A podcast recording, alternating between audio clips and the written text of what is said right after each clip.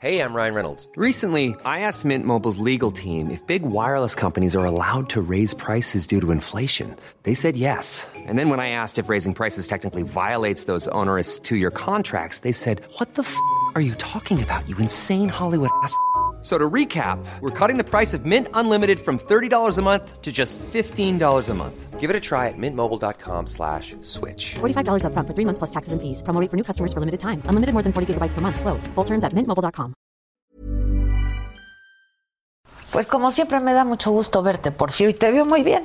Bueno, me tienes aquí de luto, pero pero Así estamos los trabajando dos. fíjate, Así no nos estamos los pusimos de dos. acuerdo. No, no es coincidencia, así estamos, ¿no? Estamos de luto y muy molestos. Ya nos tienen hasta donde ellos sabes, hasta el tope, hasta el sombrero, para decirlo en muy mexicano, hasta la madre. ¿Qué pasó? Bueno, me Hay mucha gustaría responsabilidad. Pero primero cuéntame. hablar de lo del metro, ¿no? Ese es el Esto del tema. metro. Porque Tiene que desata, haber desata a todos los demás. A ver. Como el terremoto de 1985, la gente empezó a molestarse, reconstrucción de casas, y de ahí vino nuestro gran movimiento. Así va a pasar con eso. Está muy fuerte en el alma de la gente, porque es como algo que derrama el vaso. Ya le derramaron el vaso a la gente. Y se va a ir para adelante. Y vamos con, con la gente. ¿eh? Está muy, muy dolida la gente, ¿no? Muy Y dolida. Muy indignada. Porque además el asunto es muy turbio. Eh, ahora es muy claro. Este asunto comienza pues desde, desde que se inició el metro, ¿no? Y se van revelando sumas multimillonarias que se gastaron. Eh, dice aquí algunos de los columnistas que se gastó el triple de lo que se iba a gastar en los tramos elevados. No hubo control. Y fue la caja chica de un movimiento político dentro de Morena, ese es el fondo. La caja chica viene de ahí, de todo lo que han hecho hasta ahora. Me interesa profundamente, por cierto, va a salir al público. La semana pasada el Tribunal Electoral eh, ordenó al INE investigar los gastos privados en la campaña de Mario Delgado y su origen. No, se lo ordenó la Unidad de Inteligencia Financiera. La UIF. Pues, claro, Santiago Nieto está obligado a decir de dónde salió el dinero privado, que va a salir un mundo. ¿Crees decir, en la autonomía de la UIF y en la independencia de la UIF?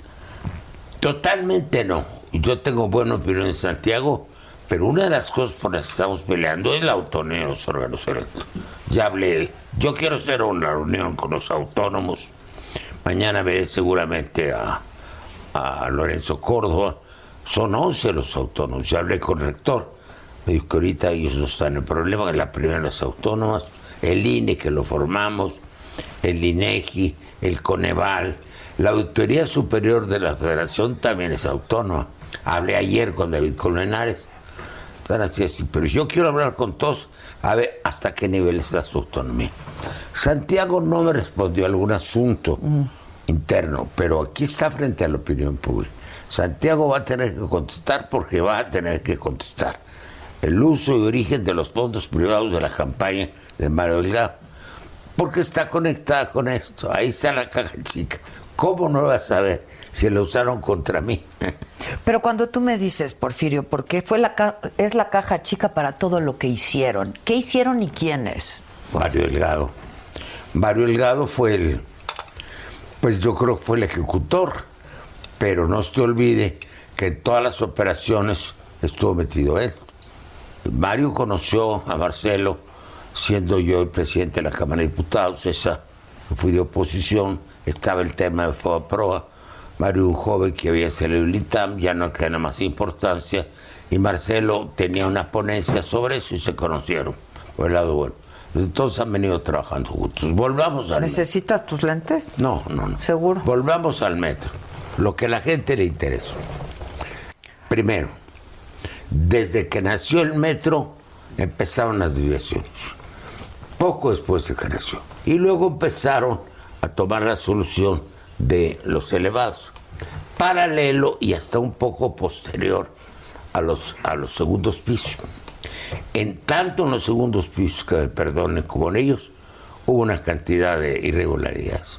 Aquí estuvo un ingeniero presidente de la Asociación de Ingenieros, cuyo nombre te voy a dar, me autorizó que te lo dijera, fue mm, casi siempre malas las soluciones de los elevados. Esta en particular, según los datos que se han revelado, se gastó tres veces más. Entonces ahí viene la corrupción. El nombre del juego es corrupción. El del juego es corrupción que nos echan a todos los demás, que no somos corruptos. Y ahora nos echan la culpa de que estamos pagados por la Embajada Americana. Estamos enfrentando un tema de corrupción. O más bien, se está revelando la corrupción acumulada. Pero no la del antiguo PRI, sino lo que llaman 4T, que es una vaciedad. Nadie sabe qué es la 4T. Es una manera de lavar el cerebro a la gente. 4T, 4T.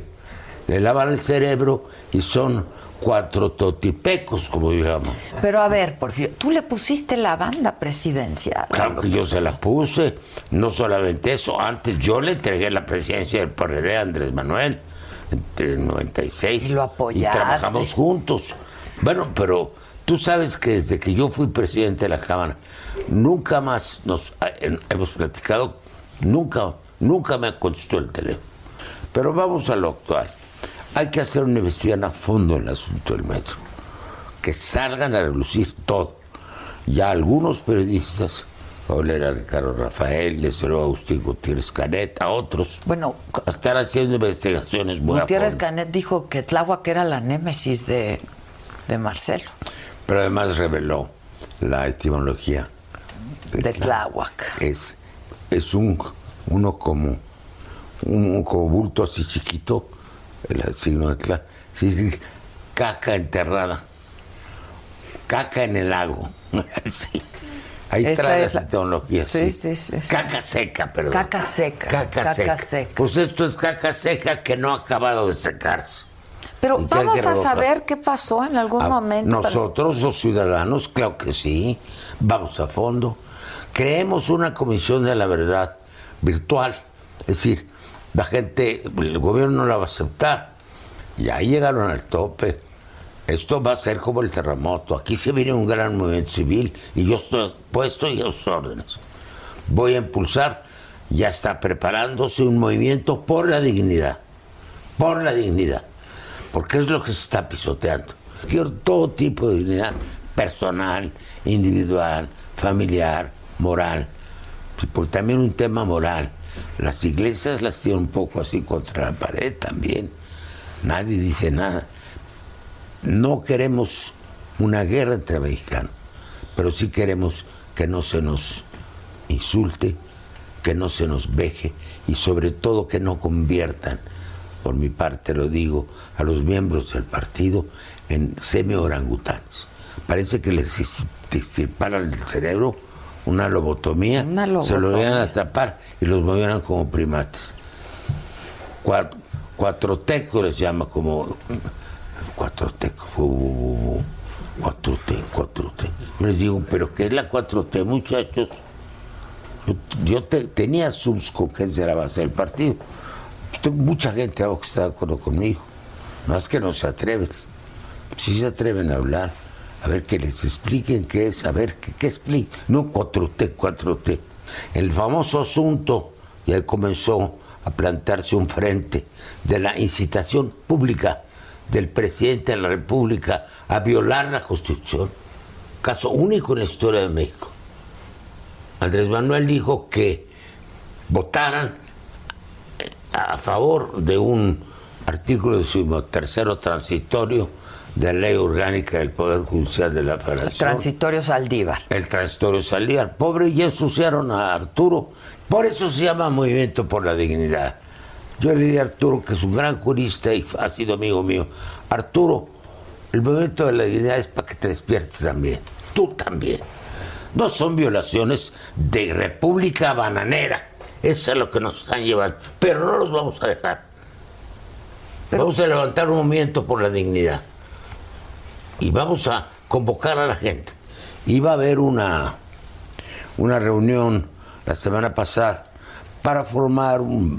eh, se Que se había hablado que por lo en- pronto tú te ibas a reunir con Ifigenia y con Cuauhtémoc Ya Cárdenas. Luego. Cuauhtémoc salió a decir que él no. que no iba a, a- bueno, a formar ningún frente. Cuauhtémoc tiene una manera de ser porque él es muy prudente, este, no se mete ahí en las cosas, está, tiene una fundación, su hijo es el secretario de la presidencia, también hay que entenderlo, que es un muchacho, ya no un muchacho muy valioso, pero también es su manera de ser. Ya a estas alturas ha sido muy respetuoso, amistoso conmigo, pero no quiere entrar. Fíjense así. Pero ya llevamos ahorita como 750 nombres y ahorita tenemos registrados militantes, pero son todos académicos, son todos este, artistas. Los son- intelectuales orgánicos. Intelectuales orgánicos, y no, este, muchos profesores, muchos militantes sociales. Hay mucha decepción, ¿no? Porque, a ver, Porfirio, hay mucha gente que, que, pues entre ustedes, ¿no? Que apoyaron a Andrés Manuel. Pues sí, pero pues hay más decepción entre ¿Qué nosotros. pasó? ¿Qué, qué, qué pasó? Pues, No bueno, lo- Andrés, unos dicen que los cambiaron en el parque. Lord Acton decía, famoso, que el poder corrompe y el poder absoluto corrompe absolutamente. Absolutamente. Para este caso yo tengo una frase distinta. El poder marea y el poder absoluto marea absolutamente. Andrés está mareado. Está mareado. Como el rey desnudo. Pero- Qué fábula de Andrés, ¿te acuerdas? Pero tú no crees que, pues, su, su deseo era siempre ser presidente para esto. Mira, yo recuerdo, estaba a un metro de mí el día que le transferí la banda. Recuerdo la brutal emoción con la que Juró. juró y, ¿cómo se llama? Las ganas. Cumplir y hacer cumplir la constitución y es las. perjurio, es perjurio lo que está cometiendo, que es un delito en orden común. Perjurio es violar la palabra que diste. Si quieres enseño algunas fotos chiquitas. Sergio, Pero tú que, que la foto del abrazo. Ahí está. ¿qué dices? La- el abrazo y... y- y- sí, dime. Pero tú dices, lo tenía a un metro y la emoción con la que juró. Y yo, bueno, yo también me emocioné y puse un, un este, un Twitter de unos tres cuatro paros, también muy encendido, muy confiado. Después lo volví a ver, bueno. Él empezó bien con sus ideas, pero él tiene fijaciones adolescente. Como dice Ifigenia, viene de pueblo chico, ¿qué quieres? Tiene la ilusión del tren May. Está bien. Bienvenido. No hay culpa por eso, nada más que no se lleven sus presupuestos y que se respete la ecología y los derechos del pueblo. indígena. Tiene la ilusión del transísmico. Está bien, está bien. Pero, a ver, dámelo, por favor. No, los dos. Son muy importantes. A ver. Es el día que Andrés tomó la presidencia. Aquí le estoy entregando, le hice una síntesis de los compromisos fundamentales. Revertir ahorita. Déjame voltearlo a la cámara. Aquí está. Aquí están sus compromisos fundamentales. Se los entregué, mira qué actitud. Y luego me dio un gran abrazo. Con un extremo afecto. Y después, pues ya no lo volví a ver. Ya no sé qué pasó. Y después era claro que él tenía una inmensa tolerancia con las barbaridades que me estaban cometiendo. Yo le mandé a decir, ¿tienes algún inconveniente que yo sea presidente del partido? Él contestó una mañanera, yo no me meto en eso, yo respeto mucho al licenciado. Pero esos cuates lo hicieron así sin paciencia el gobierno. ¿Pero tú crees que fue muy tolerante o, o- o- o de veras no a se pesar mete? del inmenso afecto, no quiero una voz crítica. A veces de esas mañanas yo me quedo así porque yo no acabo de entender. Parece una ópera bufa también. Sí, ópera Una bufa. comedia de equivocaciones. Esto de la Constitución, ya se lo mandé a decir por un recado hace tiempo a mi amigo Sánchez Cordero. El 5 de febrero último ya dice que ya no habrá más reformas de la Constitución. Nos está privando A los- que tenemos, a los, Claro. a los que tenemos el derecho, que, ¿de qué se trata? Y luego dice que ya esta es la nueva constitución. Y luego López Obrador dice que se necesitan nuevas reformas. Son óperas bufas. Si tú juntas todo, se lo mandas al doctor Freud, Es muy importante. Vi una película, la recomiendo, el doctor Freud y el doctor Jung. Es el subconsciente que es. Operan ahí varias capas como teutónicas, ¿no? En la conciencia, Andrés. Yo como psicólogo entraría con mucho cuidado, es un caso muy especial. Pero debe ser fascinante también, ¿no? Pues Porque sí. sí, es este. ilusiones es una locura. infantiles, este, quizá algunos problemas que tú que ahora se le proyectan en voluntad de poder. Un día fue a La Coruña, creo, a un pueblo que se llama Obrador, ¿te acuerdas? Sus, sus ancestros, y luego se avientan contra los españoles. Dice Sí, que nos deben no, perdón. sí, que nos ¿Tú te imaginas que que, el que gobierno de Italia, perdón. que el gobierno de Italia que el gobierno de Francia le pida al gobierno de Italia que le pida perdón por la invasión de los romanos a Francia, mató a Asterix, mató a los francos, mató a los visigodos, es absolutamente absurdo. Los estatutos de Morena dicen que no habrá pensamiento único y que se vale disentir siempre y cuando tengamos un objetivo común. Lo que ya es claro es que no tenemos un objetivo común. Ese no es el tipo de país en que pensamos construir. Entonces hay que ver con claridad. Yo no tengo ni nada que ganar ni nada que perder. No estoy en edad para hacer una carrera política. Me tendría que reinventar. Estoy buscando un científico para que vuelvan a ser. Que te hagan. Yo cumplo este año 88, mujer. 8, 8, 8, 9. 8-8.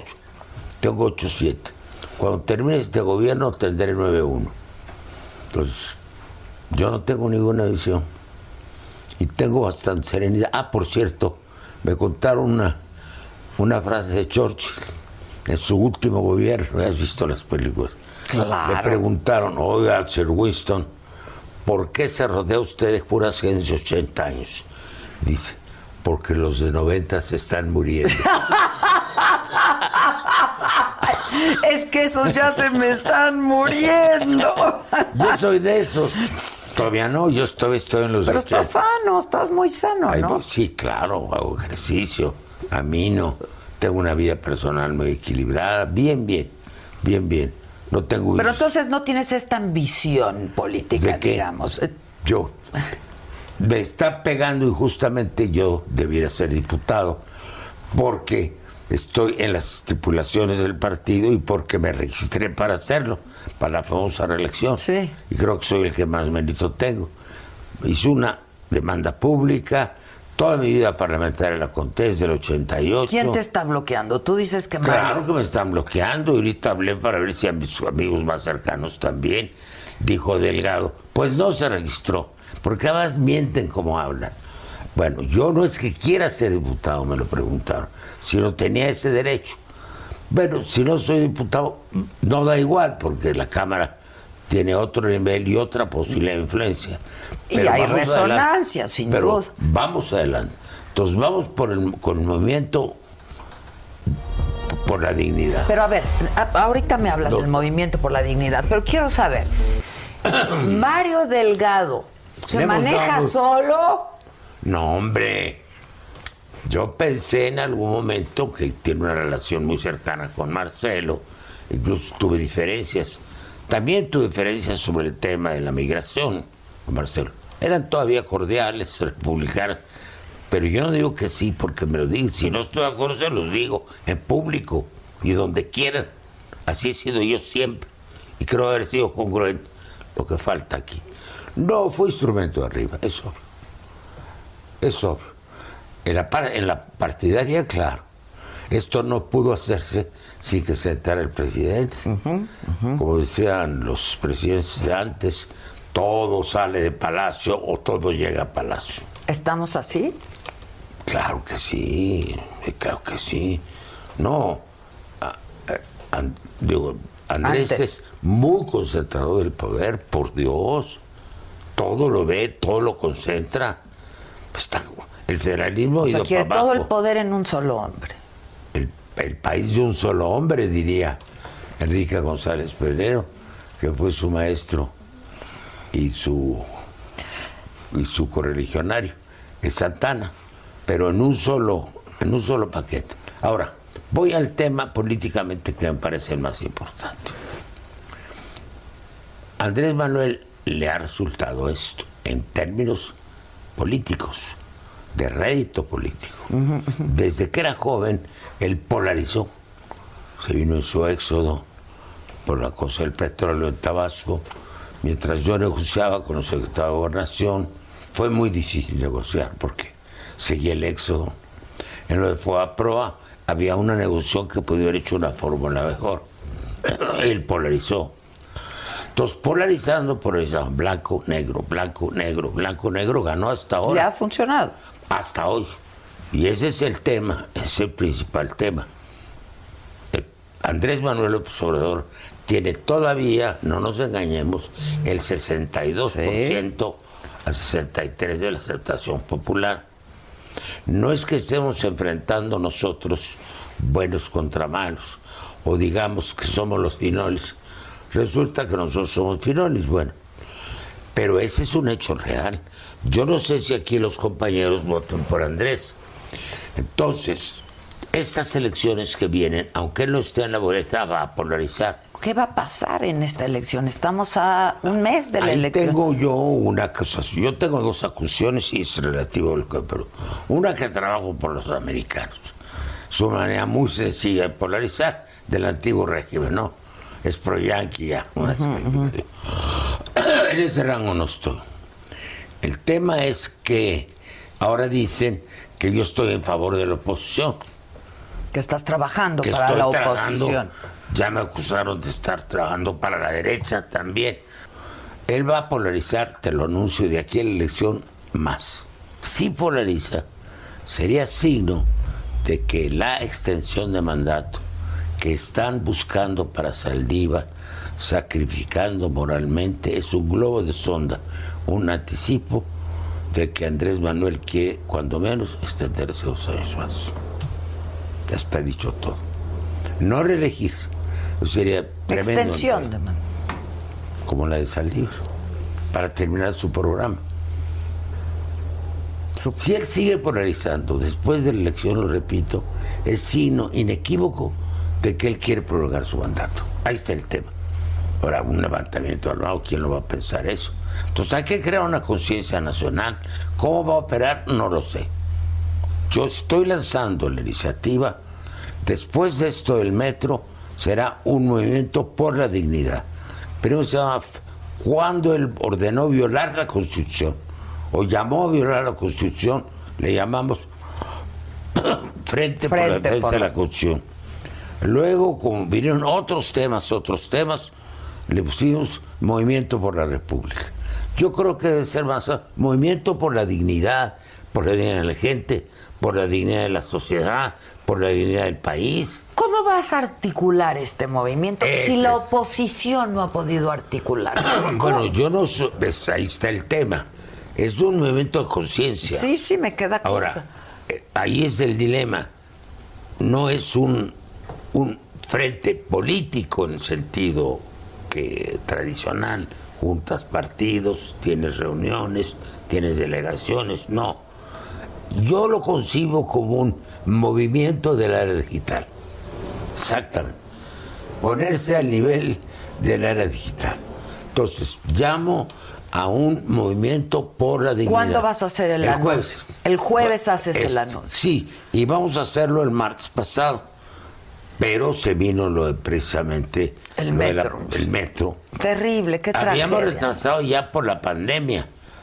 Sí, lo del metro es espantoso. Llegó al colmo del aguante popular. Va a ser el hecho que desencadene un movimiento social. Yo creo que todos nos hemos cuestionado por qué no, no va con las víctimas, porque no, no está con ellos. Él siempre ha sido como popular y Te voy a dar mi interpretación. Lo golpeó mucho, porque él conoce la historia. Es un tema muy peligroso para él. Porque no es que esté metido en el origen, pero sabe que es toda la corruptela de los gobiernos que han venido desde entonces. Que son de ese grupo, son claro, de su su grupo, grupo, claro. Su grupo, sus operadores. Claro. Le pone en juego la asociación presidencial. ¿a quién ves? No sé. Digo, Pues se hablaba del De secretario de Marcelo, claro. Claudia. Yo siento que en esto Claudia no está inodada, curiosamente. Sí, no estas reparaciones que no hicieron a tiempo, etcétera, etcétera. Pero eso viene de varios exenios. Bueno, pueden haber otros funcionarios tan implicados si no lo sabemos. ¿Te acuerdas del socavón?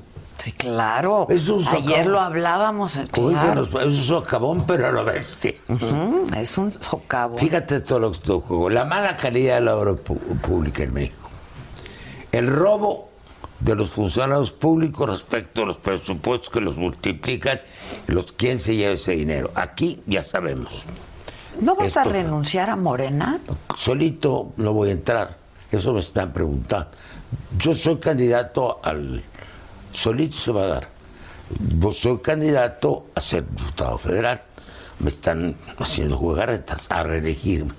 Ya el tribunal, te dije, lo obligó al partido, a la Comisión de Honor y Justicia, que me había quitado de la lista por unanimidad. Así se las juegan a que reponga. Que porque no te habías registrado. Me registré por todos los días. Y fue el único que me registré, curiosamente. La última vez que Dan Mier, tipo simpático, pero que se ha vuelto muy servil, muy servil.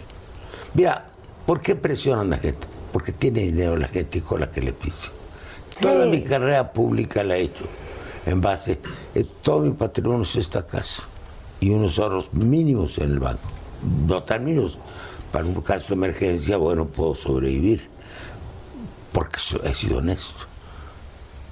A mí cuando un político de los No cuales- tienes lana. eh, Lana, nada. Mi cuenta bancaria. Préstenme un Kleenex. Tengo dos, tres legados. Son legados para mis hijos pe- pequeños. Estas es todas mis propiedades. No tengo casa ni en Cuernavaca, ni en Acapulco, ni en ningún lugar del mundo. Ni había. Es lo que me queda. Porque he sido muy cuidadoso. A mí no me han podido atacar, ni me han podido combatir con las armas de ellos, porque no tengo cola que me pise y conozco la cola de ellos. Había un subsecretario de Gobernación muy famoso, don Fernando Gutiérrez Gutiérrez sí, que muy vivía muy famoso. cerca de mi casa, muy bien con. Un día se puso tenso, siempre era muy respetuoso. Le dije, "Pa- pa- bájale, favor. Yo no tengo cola que me pisen, ¿eh? Sus armas de intimidación. ¿Por qué a los políticos decían, haz esto? Los dejaban robar para luego obligarlos a hacer lo que querían, porque si no les levantaban la cola. Entonces sí, ¿Estás preocupado, Porfirio? no. Bueno, preocupado por el país. Por el país, sí, sí, Sí. por el por ti, ya sé que no, pero por el país, ¿estás preocupado? Profundamente preocupado. Este acto que voy a organizar se va a nutrir de preocupaciones de la gente, de preguntas de la gente. ¿Cuáles son las tuyas, tus preocupaciones? Bueno, con mis hijos las No, con respecto al país. La parte personal estoy bien. Que esto pueda terminar en una verdadera república bananera. Que pasemos de una transición democrática a una regresión autoritaria. De que puede llegarse a un límite de golpe de Estado silencioso. Entonces va a ser tarde, pero la reacción de la gente ya no va a ser pacífica. De que lleguemos antes de que termine el- este sexenio a principios del próximo, si hay intención de, re- de reelección, a un confrontamiento armado cívico en el país. Una de mis esperanzas es que conozco por dentro la moral, el honor de los de las Fuerzas Armadas, tanto Ejército como Marina, y que aunque les hayan dado funciones o no funciones, que también excesivo, que los usan hasta de meseros, tampoco Sí, creo sí, que deban de estar muy contentos, no lo permitirán, creo yo. Venustiano Carranza decía para volver a él, cuando el, el movimiento constitucionalista que le encabezó derrocó a, a Huerta, dijo, quieren los hombres armados hacer una nueva constitución. Pero mientras eso ocurre, no voy a violar la vigente. Carranza hizo un movimiento social y político sin violar la constitución. Después se hizo otra, es otra cosa. El presidente actual viola con toda flagrancia la Constitución y promete una nueva que nadie sabe cuál es. Yo tengo trabajando años, el movimiento mío se llama Nueva República, Cuarta Constitución. Tenemos más o menos la idea de lo que puede ser una constitución mexicana para el siglo XXI. Al siglo XXI todavía le cuelga, es una constitución mucho más breve, mucho más clara, con mayor defensa de los derechos de la gente. Me tocó presidir la comisión que hizo la constitución de la Ciudad de México. Es que invitó Mancera. Me acuerdo. Como jefe del. Como jefe de gobierno. Sí, yo fui el, responsable de la reforma del Estado en la ciudad. Y tú la puedes leer. Dice que es la constitución más avanzada de América Latina. Yo sí pienso hacer una nueva constitución. El presidente, no creo. No sé que nadie está trabajando en esto. Su jurista, que creo que nada más tiene uno, lo usa como correvedile, como correvedile, como una especie de agente secreto un 007 de caricatura, vamos, digo, caricatura en el sentido que no es blanco, que sea blanco y negro. Creo que está mal el gobierno, pero creo que todavía tiene una enorme fuerza. Más me preocupa que el presidente haya hecho de la mentira su segunda naturaleza. Decía no mentir, no robar y no traicionar. Creo que miente todos los días o cada tercer día. Si no roba, deja robar en abundancia y bueno, quizá él siga teniendo un talante republicano, pero su gobierno, sus actos de gobierno, violan la Constitución y por lo tanto traicionan el régimen republicano de gobierno. ¿Sabes qué temor tengo? En los años 30, en Europa, con la Gran Depresión, había muchos necesitados y particularmente en Alemania también había un nacionalismo porque su país había perdido. Entonces se creó un socialismo así a la izquierda formalmente. La 4T entonces, que fue creciendo. Pero su jefe se empezó a llamar Führer. Luego se asoció a las grandes empresas, ¿sí? Para que lo dejaran pasar. Y les, les vendió la idea de que iba a ser un país belicista la famosa Krupp, que era la fábrica de armas, que era la cabeza de por mucho, con mucho, de todo el sistema industrial, los iba a beneficiar. Y entonces pasó de ser socialismo a nacionalsocialismo. Y la mano esta que, que hacían en los mítines Hitler. El Así, no así. Se empezó a bajar. Así. Hasta que se venció. Hay un protofascismo en este gobierno se llama protofascismo. Una tendencia a un gobierno más que autoritario, a un gobierno duro. ¿Me entiendes? No nos vayan a cambiar de que se convierta en una traducción eh, al castellano de la palabra Führer, que en el fondo es el líder, es el líder intocado. Yo temo el endurecimiento del régimen, su prolongación con el tiempo, el aumento de la polarización y la provocación de una confrontación mayor entre los mexicanos. Eso tenemos que pararlo. Esto. Gracias, Porfirio. When you make decisions for your company, you look for the no-brainers. And if you have a lot of mailing to do, stamps.com is the ultimate no-brainer. It streamlines your processes to make your business more efficient, which makes you less busy. Mail checks, invoices, legal documents, and everything you need to keep your business running with Stamps.com. Seamlessly connect with every major marketplace and shopping cart. Schedule package pickups and see your cheapest and fastest shipping options from different carriers. With rates up to 89% off USPS and UPS rates. And with the Stamps.com mobile app, you can take care of mailing and shipping wherever you are. Make the same no-brainer decision as over 1 million other businesses with stamps.com. Sign up with code program for a 4-week trial plus free postage and a free digital scale. No long-term commitments or contracts. That's stamps.com. Code program.